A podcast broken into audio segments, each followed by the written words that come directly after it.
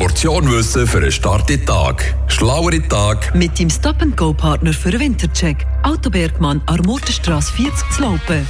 Wir Freiburger spinnen alle schon so ein bisschen, wenn es ums Fondue Matti geht.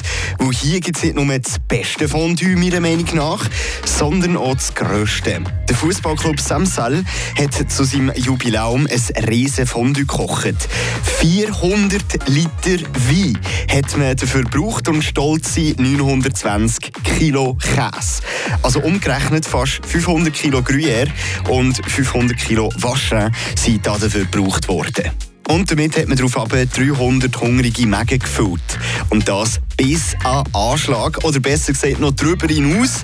Die Leute haben auch vorher vier Tage nichts mehr gegessen. Weil, wenn man es mal ausrechnet, 920 geteilt durch 300 heisst, dass jede Person etwa 3 Kilo Fondue an einem Tag gegessen hat. Ja, nee, ist klar.